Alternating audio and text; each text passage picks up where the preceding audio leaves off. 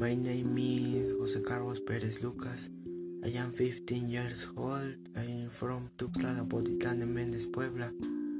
I am February 8. La comunicación como base para las relaciones interpersonales.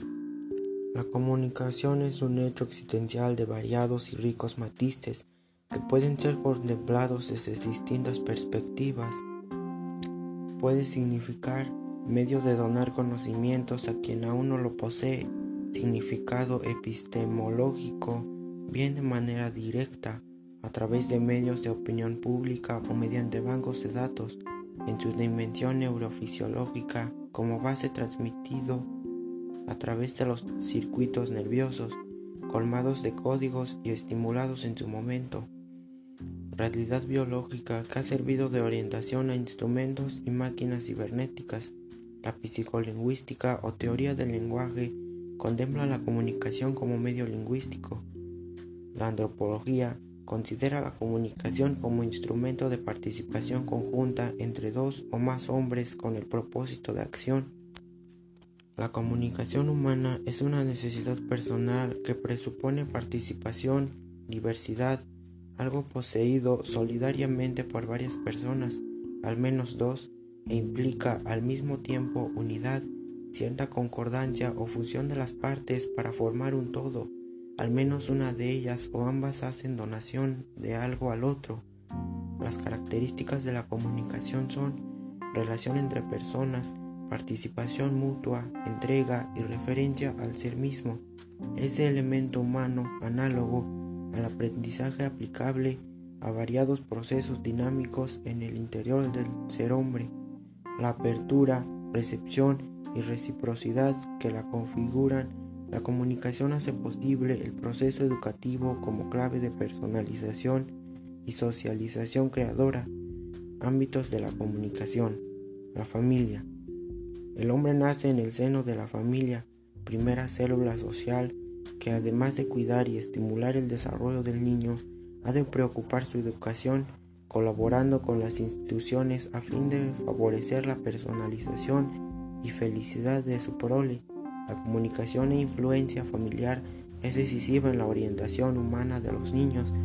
En ella se vive una profunda influencia de socialización, la comunicación y el amor conyugal, el respeto entre los miembros que integran la familia, la solidaridad, la crianza, educación y atención a sus descendientes además del cuidado del cuerpo, la vivencia e internalización de los valores religiosos, morales, culturales, patrióticos, relación con otros familiares, amistades en que participen los padres, debe ser escuela comunicadora de tolerancia, comprensión, pluralismo, adoptación, dialogante y sobre todo de amor generoso.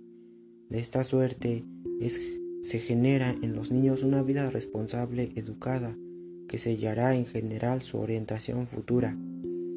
La comunicación educativa es una forma de comunicación peculiar ya que la participación, la donación y demás características son cualificadas y pormenorizadas en su aplicación.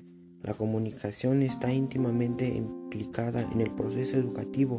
El educado recibe el perfeccionamiento de que carecía por la doble vía del desarrollo natural y la educación, completa la obra de la naturaleza en el crecimiento y, la evolución para tallar la estatua moral del hombre. La comunicación educativa más elemental y verificable es la instructiva, aunque no la más perfecta. El educador que se priese de tal debe facilitar la comunicación auténtica, operando a la personalización y socialización de sus alumnos. Es comunicación en experiencias, vivencias, donaciones existenciales, a través de las cuales el educado dirige su propio autoeducarse. La mayoría de los investigadores coinciden en que la comunicación interpersonal es simbólica, verbal y no verbal, multifuncional y transaccional, reveladora, y que puede ser intencionada o no intencionada. Casi todos concuerdan en que responde a necesidades, está influida por factores ambientales. Una relación interpersonal satisfactoria Depende de si nosotros y nuestros interlocutores estamos psicológicamente cómodos en el grado en el que nuestras necesidades y con el nivel de interacción que significa nuestra relación, podemos tener una relación satisfactoria y gratificante en cualquier punto de este continuo, desde el conocimiento a la intimidad. Hay que señalar que en los primeros encuentros de comunicación interpersonal con frecuencia están influidos por predicciones basadas en variables predominantemente no verbales. A menudo se basan en experiencias anteriores y los primeros comentarios durante el encuentro se conducen a identificar puntos en común entre los interlocutores.